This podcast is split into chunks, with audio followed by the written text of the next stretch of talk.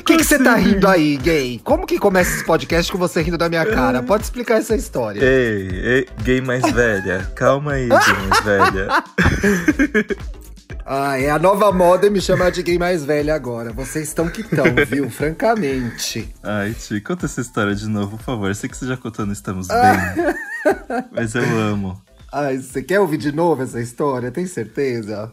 Quero. Foi a Lorelai, aquele amor de pessoa, aquela pessoa incrível. Aliás, ela está trabalhando muito na quarentena. A gente tá muito bom. Ouçam Sim. para tudo. Beijo, Lore.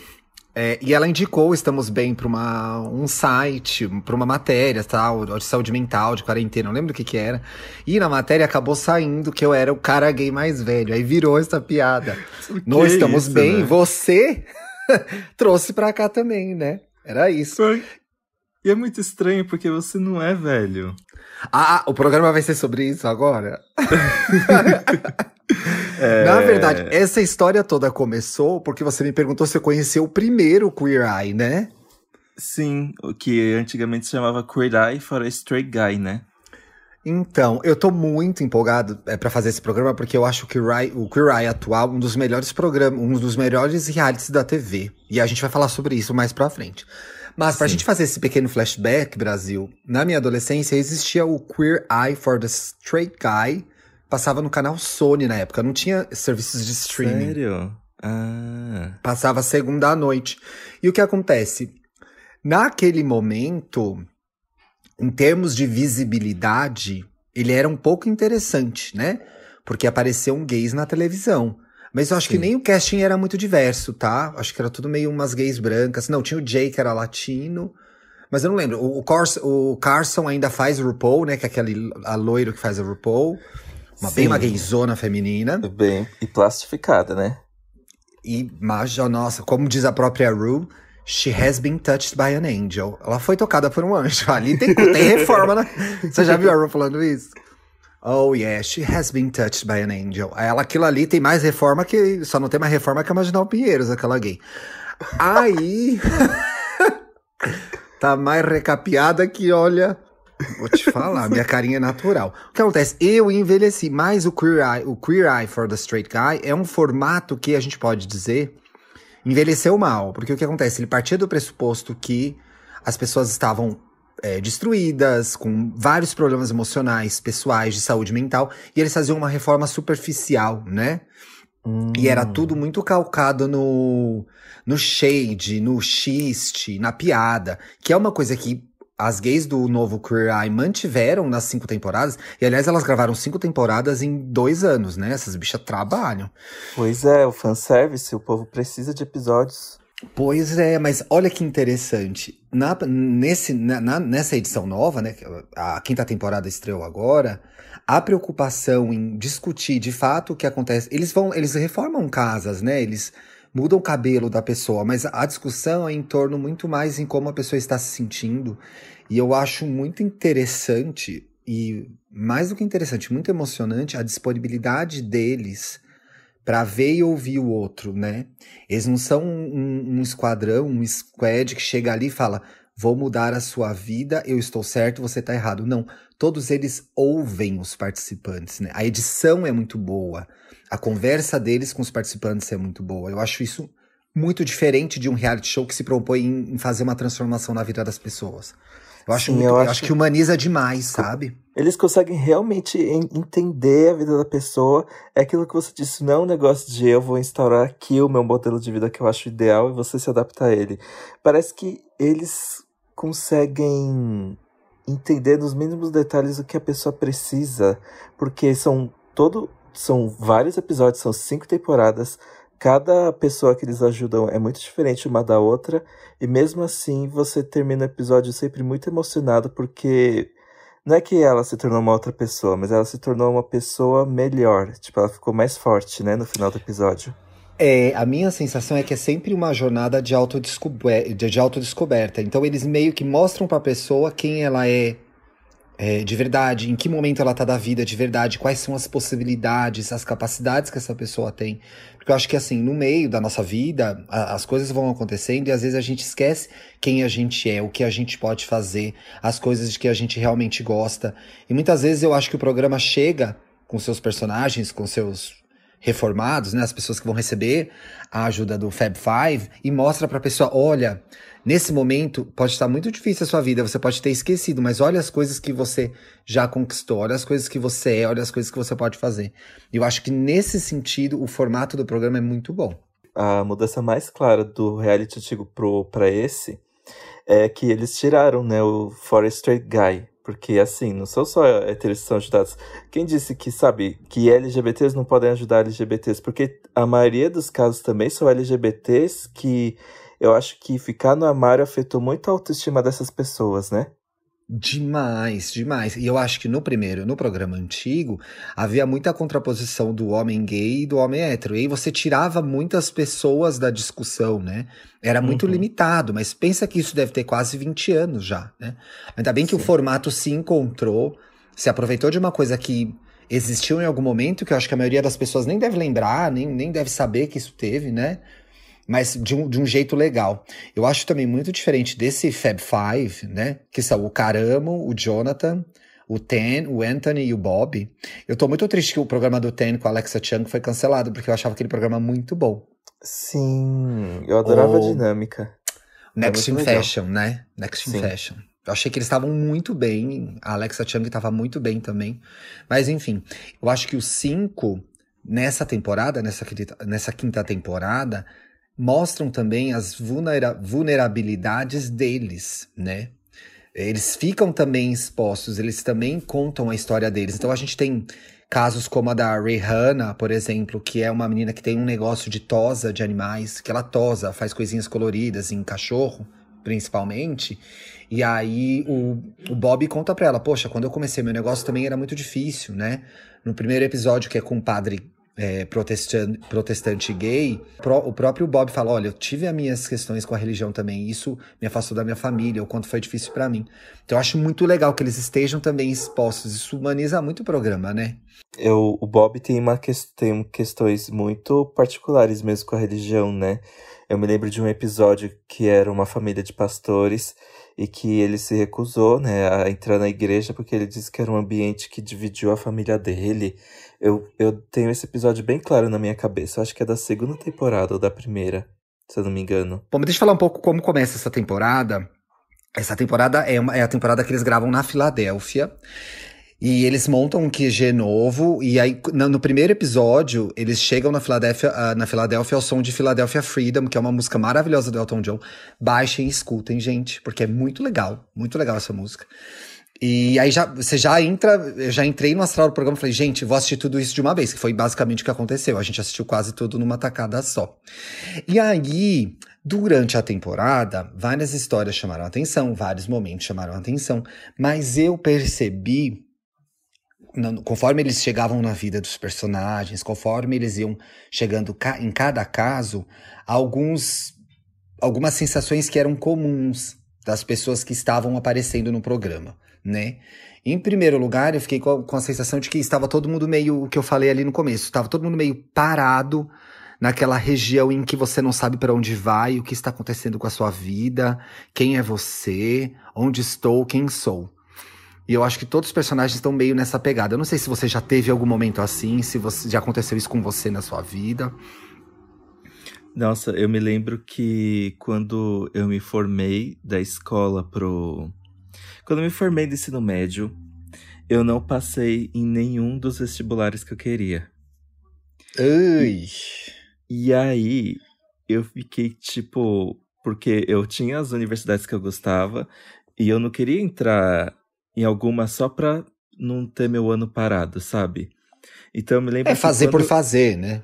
Sim, aí eu me lembro dos três primeiros meses do ano após o, a minha que eu me formei, que eu saí da escola, eu pensei, tipo, meu, o que, que vai ser desse ano em que eu me formei? E eu não tenho nada para fazer, eu não tenho emprego, eu não tenho faculdade. Eu me lembro que foi, em, foi o comecinho de 2011. Eu acho que ali foi o meu maior pânico do que iria ser daqui para frente. E aí, ah, mas final, assim, que... aí você ficou. O que, que você fez nesse ano, no final? Como que você, ocupou, você se ocupou disso? Como. Nos três primeiros meses eu meio que não fiz nada Chorou. de produtivo, realmente sem perspectiva, e depois eu me inscrevi num cursinho e me preparei ainda mais para o vestibular, porque o cursinho é praticamente o intensivo de todos os seus anos da escola em alguns meses, né? Ai, nem me lembro disso, eu odiava esse momento ali, eu fiz junto com o, o colegial ainda, então era o dia inteiro estudando, eu, des, eu detestava. Mas eu acho que isso tem um, um, pouco a ver, dentre esses momentos que eu vi no programa, que é essa hora que você fica naquele limbo, é, me lembra um pouco o caso do padre, que é o primeiro caso, que é uma coisa que eu, chamei aqui na, na nossa pauta de aquele momento em que eu não reconheço meu potencial. Então, em linhas gerais, qual que é a história do, do padre?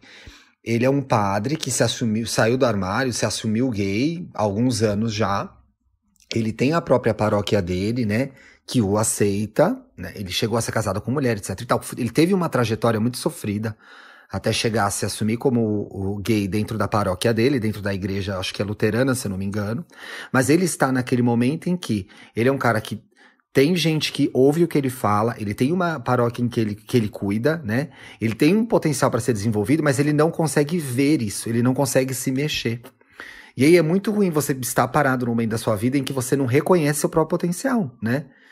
É, aí... que é o que as pessoas chamam do, do síndrome do impostor, né? Então, eu acho que nesse caso tem um pouco a ver com síndrome do impostor também. Obviamente, havia a dificuldade de todos os traumas que ele carregava como gay no ambiente extremamente opressor, né? Uhum. Porque ser gay é opressor para cada gay de uma forma, mas dentro de uma instituição como uma igreja, deve ser mais. Só posso imaginar, deve ser mais complicado ainda. Eu não sei, eu, não, eu nunca fui à igreja. Você chegou a ter essa vivência de religião, de igreja? Eu tive. É basicamente você ser lembrado a todo instante que a sua vida não é digna de. Pelo menos nas, nas igrejas que eu frequentava, né? Não é digna Sim. de. Tipo, você não tá. Você não é o modelo que Deus criou para você. É, Faz muito mal pra autoestima, ter, né? Sim, a sensação de ter dado errado a todo momento. Mas logo. Mas nesse, nos meus anos mais. É, perto de sair do armário, eu tava. Eu já tava na Umbanda, que foi uma religião Sei. bem mais aberta que me ajudou bastante a, a me descobrir. Eu não conheço a Ubanda, mas a Ubanda tende a receber melhor, né? Sim. Gays e LGBTs. Sim. Então, agora você pensa que esse cara cresce. É, é, que fez uma carreira, né? Porque eu tô chamando aqui ser padre de uma carreira. Eu sei que uma vocação, né? Mas enfim, ele fez uma vida, ele trabalha com isso dentro de um lugar que teoricamente não, não o aceita, na prática não o aceitava, né? Então é o tempo todo ele ouvindo que o que ele era era errado na criação dele, ele fala disso no programa. Só que olha o pulo do gato que ele não percebeu que ele deu. Ele se revelou como gay e continuou padre daquela paróquia. E ele tinha um poder nas mãos que ele não estava usando. Eu achei legal quando o programa chega e mostra para ele isso, né? E aí também, obviamente, faz toda, tudo aquilo que para mim é, funciona como um pontapé inicial. Arruma um lugar decente pra pessoa é, dormir, reforma bonitinho. Vai lá, corta o cabelo da gay, entendeu? Faz a barba da gay pra ela ficar mais bonita. Aquilo tudo reflete na autoestima, né? E eles, nesse momento, eles levam outros religiosos gays, é, LGBTs, né? Um homem trans e um, um homem gay para mostrar como eles fizeram na, na, na paróquia deles, né? Como eles e, e no final ele, ele começa a entender que ele podia é, mais do que usar esse poder que ele tinha conquistado, influenciar outras pessoas ali para que as próximas gerações não passassem pelo que ele passou, né? E a pessoa estava ali com aquilo diante dela e não conseguia perceber. Eu não sei se eu, eu caio muito nesse programa, mas eu acho muito incrível isso. Porque é de uma delicadeza. Né? Sim, e é muito de tipo chegar pra pessoa e falar assim: ei, você não está sozinho. Eu acho muito legal porque a produção do Queer eles não. Eles, tipo, não tem medo de, de movimentar o que for possível para contar uma história linda mesmo. Por exemplo, você falar para você contar que eles pegaram outros LGBTs que têm a mesma experiência. Eu me lembro de um episódio de uma menina que ela perdeu a irmã, tipo, a irmã sumiu da vida dela. Eles conseguiram encontrar a irmã para elas ficarem juntas de novo. É, eu acho isso, isso acontece nessa temporada também. Eu acho que é, eles realmente procuram muito ter essa sensação de você perceber o que você tem de incrível, mas também o de pertencimento, de que você faz parte de uma coisa que existem pessoas que podem te ajudar e estão junto com você. E, e é de uma forma que eu acho que fica além do, do reality. Tipo, o Fabulous Five vai embora e a vida deles continua. Não é que nem aquele realities de Extreme Makeover, que daqui a um tempo a vida da pessoa vai voltar ao normal, né? É, aquilo tudo é muito superficial, né?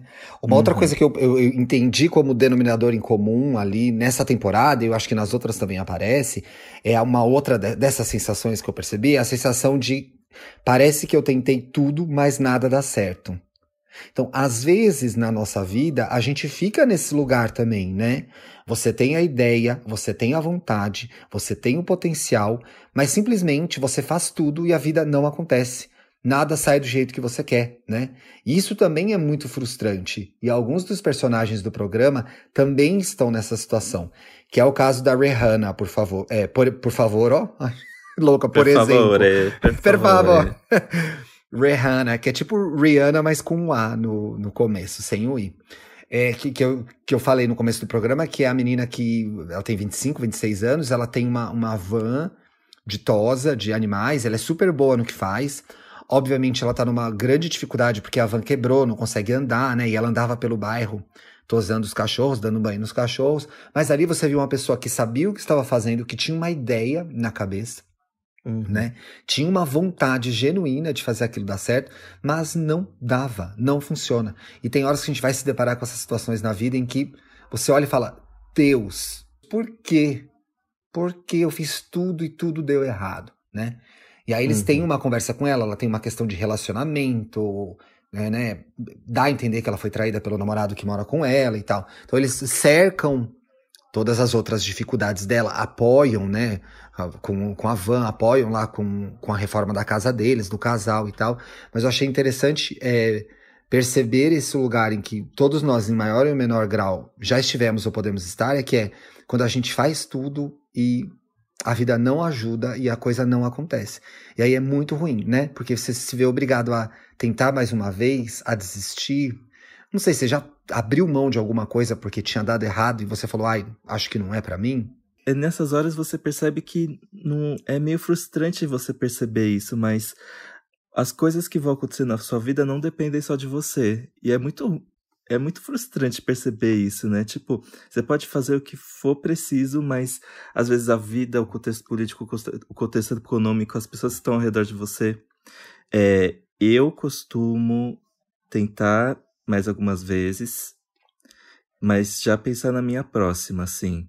É, só que eu nunca tive essa questão em, uma, em um aspecto tão forte na minha vida, que nem um, um empreendimento, sabe? Sim. É, é bem complicado. Eu tenho, eu tenho o exemplo da minha mãe, que ela passou por cima de uma. Ela meio que fez uma transição de carreira dela e que ela trabalhava numa área que ela percebeu que ela não cabia mais. E ela procurou estudar, estudar, estudar e ela aprendeu sobre aromaterapias, ela aprendeu sobre como fazer produtos, tipo sabonetes, ela aprendeu a fazer tarot, tipo, ela foi se cercando de um ambiente que ela gostava para ver o que ela poderia tirar disso. Eu, eu pra fazer essa reinvenção. Sim, é, então ela meio que chegou nesse estado de estou perdida, não sei o que eu vou fazer, mas não, não posso ficar parada. E, e, e, e muito desses, em muitos desses casos de o que separa as pessoas também de onde elas querem chegar é a oportunidade, né? Às vezes também uhum. a pessoa tem a ideia, tem a vontade, mas ela não tem a oportunidade. Então acho que assim, a gente também como comunidade tem que manter esse estado em alerta, que é ajudar os outros e dar oportunidade sempre que for possível para a gente, né?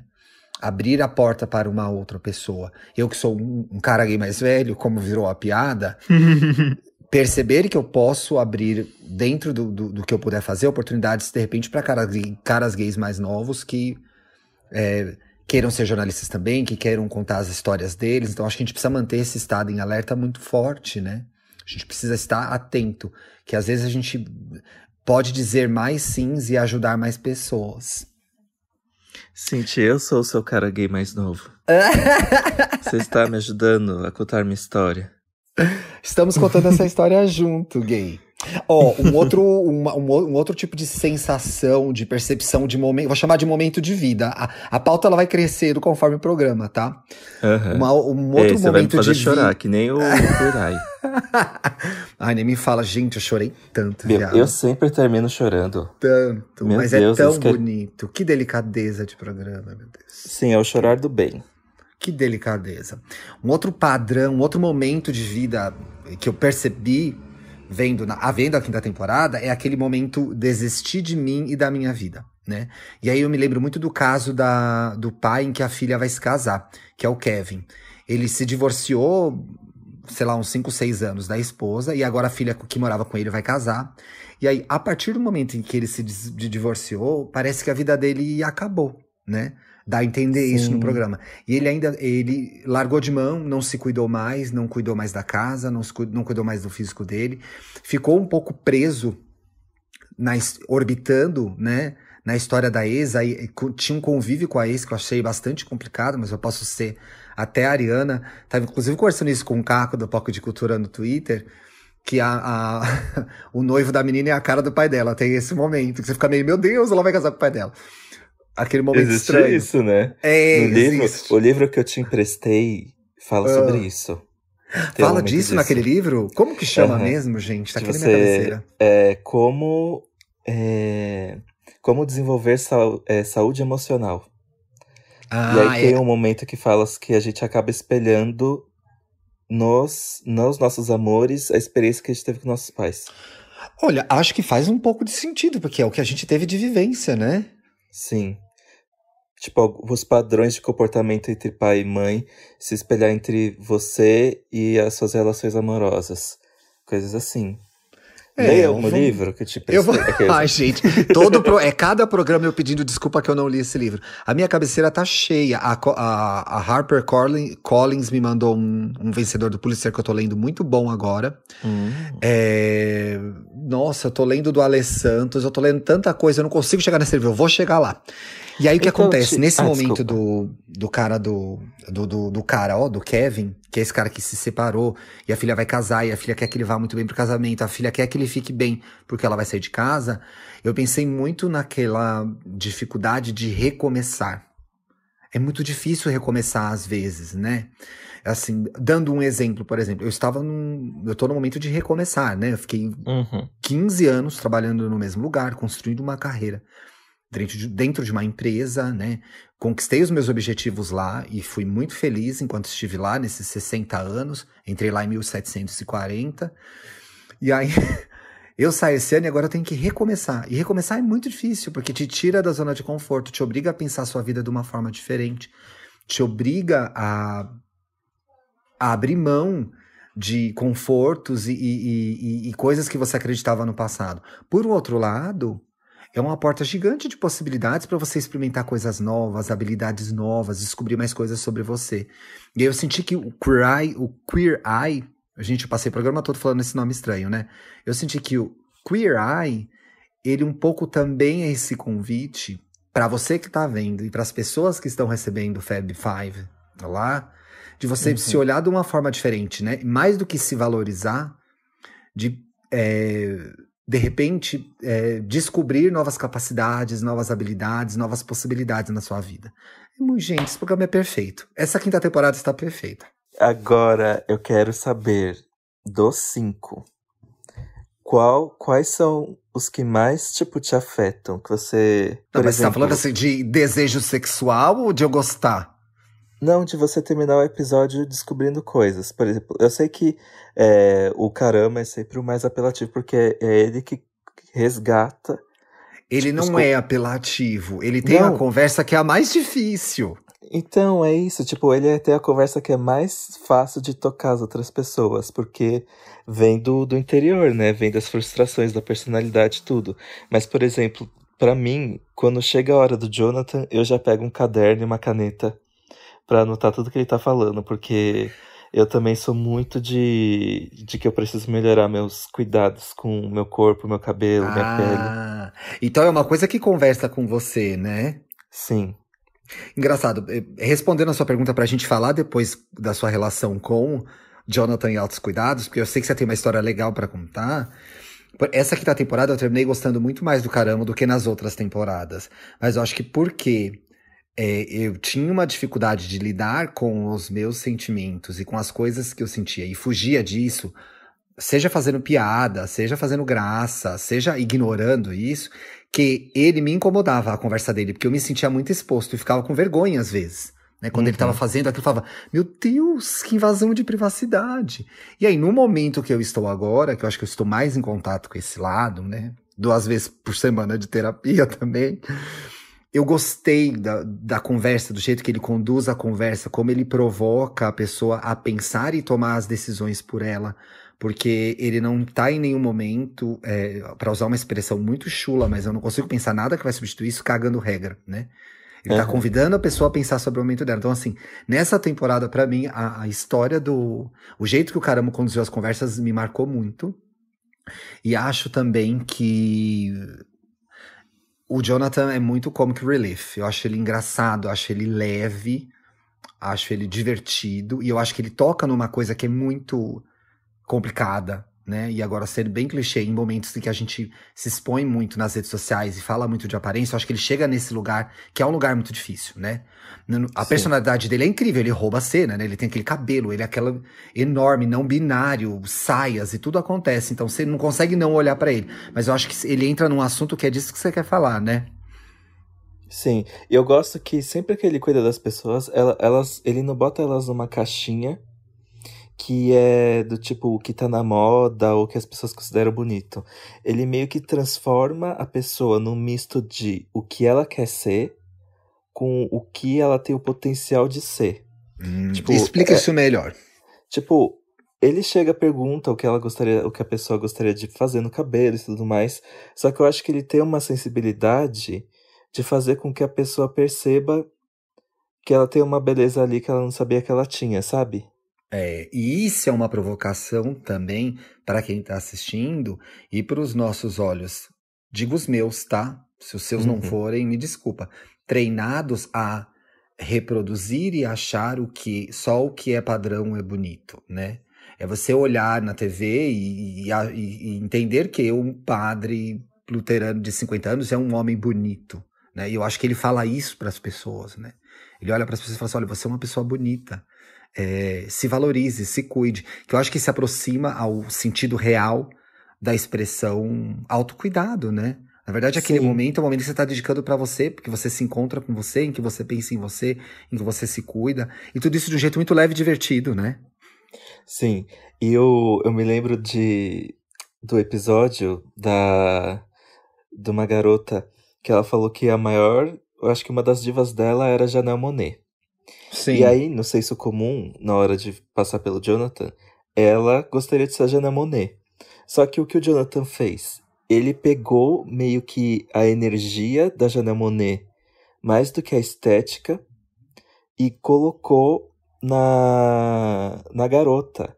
Então, tipo, você gosta da Jana Monet porque ela se sente poderosa. Então Sim. eu vou te dar um look aqui onde você vai se sentir poderosa também. E no final ela não ficou visualmente semelhante com a Jana Monet, mas ela ficou tão poderosa quanto. E para ela aquilo foi tipo incrível. Porque é um referencial, né? A gente se constrói também olhando para os lugares em que a gente onde a gente quer chegar, né? Eu acho que uhum. às vezes faltou, por exemplo, para mim esse lugar de onde eu queria chegar. Quem era a gay da TV, cantora, quem era esse gay que eu poderia seguir e serviria como modelo para mim? Não que eu fosse ser igual a ele, mas alguém que inspirasse. Não tinha, né? Obviamente uhum. eu fui eu me construindo do meu jeito, pegando as minhas referências. Mas eu acho interessante isso, porque de fato a celebridade também pode cumprir esse papel, né? Você nunca vai ser a celebridade que você tanto gosta, mas se ela te servir de referência para que você seja quem você é, ela já prestou um papel muito importante na sua vida. E é por isso que eu, é, gostar da sua cantora favorita, do seu artista favorito, do seu, do seu ator favorito é importante, porque eu acho que, principalmente quando a gente é muito mais jovem, eles nos ajudam, eles nos dão suporte, eles nos inspiram, né? Eu acho essa relação de ídolo e fã uma das mais puras e lindas que existe, sinceramente. Porque é você se apaixonar e defender uma pessoa que nunca te viu quase sempre. Então, assim, não tem amor maior, né? Sim, mas ela de certa, mas de certa forma você se identifica com o que ela representa, é, né? É daí que é vem o amor. É muito legal. É muito Sim. legal. Tem uma outra coisa que eu achei muito interessante nesse programa, que eu acho que pode ter a ver com o mundo gay. Se é que existe um mundo gay, né? Tô aqui fazendo um grande recorte. inventando o mundo gay. Isso é uma coisa. Gente, pensa que eu nasci na década de 80, eu sou uma bicha adolescente é. anos 90. Se usava expressões como o mundo gay, tá? é, tem um caso que é um DJ de Jersey Shore. Lembra desse reality? Que porcaria. Eu amo. Você é gostava? É Snook? Eu não lembro. Era, da Snook. Quero fazer uma, uma prévia só que, que eu fui me meter de assistir o De Férias com o Ex pela primeira vez. Que droga de programa, tá? Você tá assistindo a temporada atual, né? É, a do Amazon Prime. Você vê essas coisas? Ai, essa temporada tá super fraca, gente. Co coitada da produção que levou eles para um lugar que não tá fazendo sol, só chove. e parece que a interação deles não é muito genuína. Tipo, os barracos são bobos. Ninguém tá ali pegando ninguém de verdade. Isso, Dantas, isso, a gente tem que fazer um IAI gay de férias com ex, porque as pessoas comentam muito. Eu estou odiando, odiando. podemos, ai, podemos. Será? Tá. Eu acho que tem Bom, os ganchos. Então você dá uma olhada, essa pauta eu vou bem passar para você, que eu não vou me meter nisso. Eu, eu não consigo me conformar. Reality. Não posso me conformar, a pessoa fica andando o reality inteiro descalça e deita com aquele pé encardido na cama mostra na câmera. Eu vejo da minha casa. é muito errado isso. Não pode, gente. Sabe, outra, outra pessoa comentou comigo cama. no Twitter. Entra na piscina e vai do jeito que se foi pra piscina, vai dormir. Ah, que porcões, gente. Eu, gente. Nossa, eu morro. Uma coisa que mais me dá ódio é isso. Tipo, tenha carinho pela sua roupa de cama. É onde você vai dormir, é onde você vai passar oito horas da sua vida. Não é. Bota uma, uma, uma, um pijaminha, dorme pelado, não sei, uma cuequinha limpinha, né? Dá, um, dá uma caprichada. Você tá aparecendo na TV, criatura. Passa uma água no pé, bota o pé na pia, lava o pé, gente. Peraí, voltando, me, me perdi. E aí, uma das. Tem esse personagem que é um DJ, Ryan, que deve ter minha idade mais ou menos. Acho que ele tem 37, um ano a menos que eu. De uhum. Jersey uhum. Shore. Jersey Shore, tá? Bronzeamento artificial, todo aquele pacote é completo. É, todos os clichês. E aí, do, do, personagem dele, eu inferi um negócio que eu achei muito interessante, que é o medo de crescer e de amadurecer. Uhum. Porque ele é um cara que tem 37 anos, né? Tra trabalha na, na, empresa com, do, da família, mas ele é DJ à noite já há muitos anos. Vive num. Tem um quarto, parece uma república, né? Não tem nenhum relacionamento. É, tem uma relação adolescente com a casa dele, tem uma relação adolescente com a família, então tem lá um almoço da família, ele nunca leva nada, ele só vai lá e come. Leva uma, usa umas roupas que ele usava desde os 17 anos, tipo regatinha, shortinho, bem, bem de adolescente. Ih, coitado. E aí eu fiquei achando que isso é um comportamento muito comum entre as gays. Principalmente da minha geração. Viajei. Que essa síndrome Ai, de Peter Pan, sabe? Mas você não acha que porque, por exemplo, ó, Ti, se você quiser até pode ser em off, mas é que eu não entendi. É, ele, ele continua imaturo? É, e aí eu tô dizendo que eu tô te dando sinais. A gente pode deixar isso, não precisa pôr off. Eu tô te dando sinais, porque como você não viu esse episódio, de como ele é, reproduzir esse comportamento adolescente até hoje, né? Que era o garoto festeiro, né? Aí tem uma, um, um, quarto lá, tudo parece uma. tudo abandonado, parece uma pessoa muito jovem. Ele é um cara de 37 anos, tá? Acho que a gente tem momentos na nossa vida. Eu tive esse momento também. Mas o que, que é interessante? É, o, o Fab Five, o Eye, ajuda ele a perceber que ele já conquistou um outro momento na vida dele, que ele merece outras coisas, né? Uhum. E que ele pode se despedir do passado e pode construir um novo presente, né? Ficou parecendo em algum momento que eu estava criticando o fato dele ter as regatinhas e essas coisas todas, você acha? Não, eu entendi super agora, eu entendi por quê. Sabe o que é, Ti? Eu acho que falta é, sempre que em questão de representatividade na, nas mídias, Sim. eu sinto que a vida do heterossexual é facilmente tratada com maturidade, complexidade Então, por exemplo, você vê é, casar, ter filhos, problemas amorosos. É, parece que a, a, jornada do hétero no, nas mídias é, é, é, tipo. Eu não sei como contar, mas parece que sempre cabe ao gay as festas, as drogas, as bebidas. Exato. E aí você não acha que quando você se depara com esse modelo de vida em todos os lugares, você fica meio que tipo, eu não sei o que fazer depois. Eu posso casar, eu posso adotar uma criança, eu posso. Como é que é a minha vida adulta, né? Você entendeu, foi daí que veio essa, essa, essa sensação, esse momento que eu chamei medo de crescer. Eu nem sei se é um medo de crescer. Tanto que assim, eu estava vendo aqui com o Bruno e a gente em algum momento se questionou se ele era gay ou não, porque a gente reconheceu tanto como um comportamento dos gays que essa não quero crescer, não quero responsabilidades. E eu acho que tem essa, não sei se para você, mas para mim já aparece essa discussão que é a de não tenho, não cresço, não tenho responsabilidades, de a gente ver uma galera, eu não tô sendo moralista aqui, acho que a pessoa faz o que ela quiser da vida dela, mas eu acho que é um pouco do que você falou, né? A gente pode construir relações mais saudáveis, a gente pode ter é a gente pode inaugurar novos, novos momentos na nossa vida, né? Não tô falando que ninguém, ai, nossa, fez 30 anos nunca mais vai pra balada. Não, pelo amor de Deus. Eu amo, mentira, não amo. Mas assim, tem vários gays que amam balada e podem continuar saindo. Agora, sua vida ficar só presa a isso quando tem tanto para explorar. E aí no programa é interessante ver, esse cara é hétero, tá? Como eles vão lá e mostram para ele, olha só como você fica mais legal, mais bonito, como tem mais a ver com o seu momento, essas roupas aqui. E aí ele, esco ele escolhe junto com o Ten roupas que tenham a ver com o momento dele, né? Porque ele achava, como ele era DJ, ele tinha que usar boné e regata, porque senão as pessoas iam achar que ele era velho. E eu tenho que falar, não, uhum. não tem nada a ver isso. Você tem a idade que você tem e você é bonito nessa idade, né? Agora, se você chegar com essa roupa aqui, vai ser mais legal, vai ser mais profissional, né? Eles ensinam, o, o, o Anthony ensina ele fazer uma comida, e ele vai lá e faz uma refeição para a família dele e recebe pela primeira vez a família na casa dele, né? Prazeres que ele estava deixando de aproveitar porque ele estava preso num passado, num lugar em que ele não estava mais de verdade, só na cabeça dele, né? Sim. Também tudo pouco... pode ter sido uma viagem minha, mas. Enfim, não, comentem nas redes negócio... com a gente, gente. E também tem esse negócio do medo de, de ser careta, né? É. Medo de Mas sabe que eu nunca tive esse pais. medo. Porque eu, eu sempre fui muito não. careta. Eu sou facilmente sem graça, sem nenhum rancor. Aqueles, né? Eu também. Tá aqui, tá aqui a pessoa que passa todos os quatro dias do carnaval em casa. Mas agora eu quero falar, e podem, podem achar o que quiser de mim. Mas hum. eu acho que o Anthony, ele tinha que ter um papel melhor nesse programa.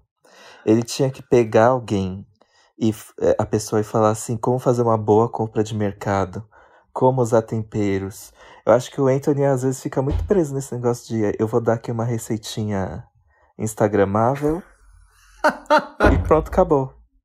Não, tem que ensinar a fazer, a fazer mercado, sabe? Bem, mas é isso aí é o programa, isso aí é o, é o programa da Rita Lobo, isso daí, é cozinha prática. Não dá para ele fazer isso. Eu acho que, ó, por exemplo, o Bob.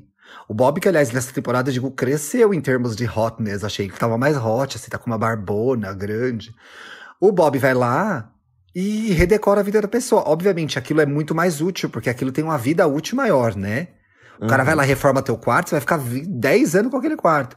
Mas o Anthony, a ele está relegado a experiência que a pessoa tem com a comida. Geralmente é um prato para um lugar, para um evento específico. Mas quase, na maioria das vezes, para mim, a história da comida entra um pouco também no recorte do autocuidado. Ele conta para a pessoa que parte, é, ela parar para fazer uma refeição, é ela se cuidar, é ela pensar nela, é ela dedicar um momento, um momento dela para ela se concentrar nisso, sabe? Então, uhum. já assim, você deve refletir sobre essa polêmica. Defendi. Tá, acho que foi muito prático, né? Foi, mas você quer ver vantagem. Provavelmente alguém aí vai achar algum Wanda que eu falei a mesma coisa. Eu falei, gente, o Anthony precisa parar de fazer coisa com abacate. Tanto que nessa temporada. Já tem algumas temporadas que ele não usa o abacate pra nada, tá? Super Viu? tá. Faz. Inclusive. Ah, vai ter um episódio interessante que você vai gostar. Que é fundamental. Que é de um. De um hétero que quer abrir um restaurante, né? Ele tem uma peixaria e quer abrir um restaurante. Ele ajuda muito com o cardápio. Ah, é? É. É, já começa Ah, vindo por esse que já. ver. É. Ainda bem que eu tô aqui pra te ajudar, senão as pessoas iam falar que você era injusta. Eu te salvei agora. Ai, obrigado, Ti.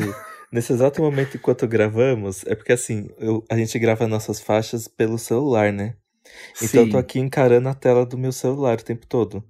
Nesse exato Ah. momento eu tô vendo que chegou o momento da minha mãe de reagir em todos os meus stories. Ela simplesmente pega todos os meus stories e reage com carinhas. Tem aqui uma carinha triste que eu tô curioso pra saber por que, que ela ficou triste. O que será que você postou que ela achou triste, Bi? Será que é a porta? Você vai deixar essa porta ou você vai pintar essa porta? E eu quero deixar, mas ainda não entramos no consenso. Ai, tá em votação na democracia, que é a sua casa. Era a porta? Ela não gostou da porta. Bi, deixa eu te falar uma coisa. Talvez eu tenha mandado o coraçãozinho pra porta, mas eu tô em dúvida ainda também. De repente precisa Tudo pintar, bem. viu? Eu sei, é muito experimental, né? Tá muito desconstruída. E precisa saber se faz sentido com a casa inteira, né? Eu acho que Bob, vem confere personalidade. Isso. Chama o Fab Five pra resolver uma porta. Já pensou? Que absurdo. Exato. Ah, ah, eu teria, eu teria muito que aprender com todos. Você, mas você andou pintando coisa aí na sua casa esse fim de semana, não foi, não? É, sim, agora que eu moro com. Você fez a Bob minhas- aí, né? Sim, agora eu fiz a Bob. Mas ah, queria ter o. Queria que alguma produção chegasse pra mim com budget pra eu comprar todos os móveis que eu quisesse. Eu tô muito decoradora agora. A gente pintou a parede da sala, semana, final de semana que vem vai ser a parede da cozinha. A gente Muito tá, bem. A gente tá nessa função de mudar o nosso. Porque a cozinha e o, a sala é conceito aberto. Então a gente Sim. quer que o todo faça um sentido mais legal. Não, cuida do seu Cadê espaço, cuida da sua casa. Manda essa DM pro Bob, pede umas dicas pra ele. Temos, Temos um programa? Sim. Ai, eu queria dar só um recadinho da, da tia Claudete aqui. Eu Hum. comecei uma. dar um recadinho é muito uma apresentadora dos programas da tarde, né? É, Vem era Eu sim. eu comecei uma série com uma amiga minha, a Bruna Frog, de vários posts no meu Instagram, pra gente falar de várias questões da comunidade LGBT, dos gays principalmente, que é o meu lugar de fala, que é da onde eu, da onde eu saio. E tá ficando super legal, as pessoas estão reagindo super bem, participando, mandando ideias pra mim. Então, queria agradecer isso primeiro e, e depois abrir portas. E eu sei que eu fiz isso no Twitter no ano passado, mas eu não consegui levar isso adiante. É, mas farei esse post no- nos meus stories no Insta também, para que outros ilustradores, principalmente LGBT, me procurem lá no Instagram. Eu vou fazer esse post para a gente conversar e pensar uma série já para julho. De repente, decidir um tema juntos e, e conversar. Vamos falar de ansiedade, vamos falar de alimentação, vamos Muito falar de legal. autocuidado. Então, acho que assim, tem muitos trabalhos legais aí. Eu tenho muitos contatos salvos aqui que eu não consegui organizar dessa conversa que eu tive no ano passado. E acho que a gente pode juntos fazer coisas legais para a comunidade. Então, eu deixo o recado para os ouvintes. Se conhecerem, me procurem lá por DM, me marquem nos, no- nos ilustradores que vocês gostam de acompanhar. De repente, a gente consegue fazer uma coisa legal já pro mês que vem, que é quando eu acabo essa minha série com a Bruna Frog. Que legal, tia. adorei. Legal, né? E, ah, eu também Obrigado, quero Bi. dar uma diquinha. Ah, Que tem o Pierre, né? Que ele ouve, ouve o Wanda, ouve Estamos Bem, ouve, ouve a gente aqui. E que ele, legal. e ele me indicou o projeto novo que ele começou com o pessoal, que é o arroba Monabot. Arroba Ah, já tô ele- seguindo. Explica, É. esse bot é muito incrível. Sim, o Monabot escreve M0NABOT. Então é Mona, só que em vez de O é zero. Bo- Monabot. É um projeto brasileiro que monitora a tramitação de projetos de lei da causa LGBT nas as- assembleias. E eu gosto muito que eles, tipo, fazem de um jeito muito claro de entender as artes no, no Instagram, com muitos dados e explica de uma forma muito bonitinha, porque assim, às vezes a gente quer a gente quer ter os nossos direitos, a gente quer leis aprovadas, só que é uma linguagem tão complicada e é tudo tão burocrático e depende, tipo, de tanta hierarquia, que a gente acaba se afastando, Desencana, Dessa né? é, você acaba afastando disso que é importante para todo mundo. E eu achei muito legal como eles reúnem informações, atualizam. É, é bem novo, então não tem muita coisa, mas eu já tô gostando. Eles têm, eles têm várias pesquisas bem legais. E, gente, em linhas gerais, o bot é um computadorzinho, uma. Como que É um explica sistema- a tecnologia do bot, Bi? Explica aí O pra mim. bot é um sistema que se comporta sozinho. Sim, tipo- e aí esse bot deles detecta o que tem em votação, o que está se tramitando da causa LGBT e traz pra quem acompanha eles, quem segue eles, né? Isso, eles devem receber, eles devem receber os dados dos bots da forma que eles conseguem, mas aí eles têm essa preocupação em traduzir pro Instagram de uma forma que a gente entenda. Gente, eu já fiz pelo menos uns quatro projetos de bot, tá? Na minha carreira toda. Olha nos o últimos dois hacker. anos. Nos últimos Ó, dois Mr. anos eu fiz uns dois, pelo menos, tá? Lá na. Mr. Quando eu Robot. trabalhava na Capricho. Eu não sabia. Bot, diminutivo Mr. de Bot. robot. é diminutivo de robô, viado. Eu não sabia, olha. Viu? eu também não tive Olha isso agora. Tá dizendo aqui, gente, eu dei no Google com pressa, viu? Bichas tecnológicas, bichas é, TI, corrijam a gente. Mas tá dizendo que é isso aqui, ó, no Google. Vamos? Vamos, gente, me Quem quiser te achar, quem Instagram, é você? É. Arroba apenas Dantas no, twi- no Instagram e arroba Dantas no Twitter. E você, Ti? Eu sou arroba luxo e riqueza no Insta e Twitter no Twitter. Twitter T-H-I e o Twitter de Twitter, né, gente? Ficou simples como sempre explicar essa arroba. Beijo. É isso, beijo, gente, até sexta-feira. Oi, tem que gravar o de sexta. Corre, viado, vai dar tempo. Ai, caralho.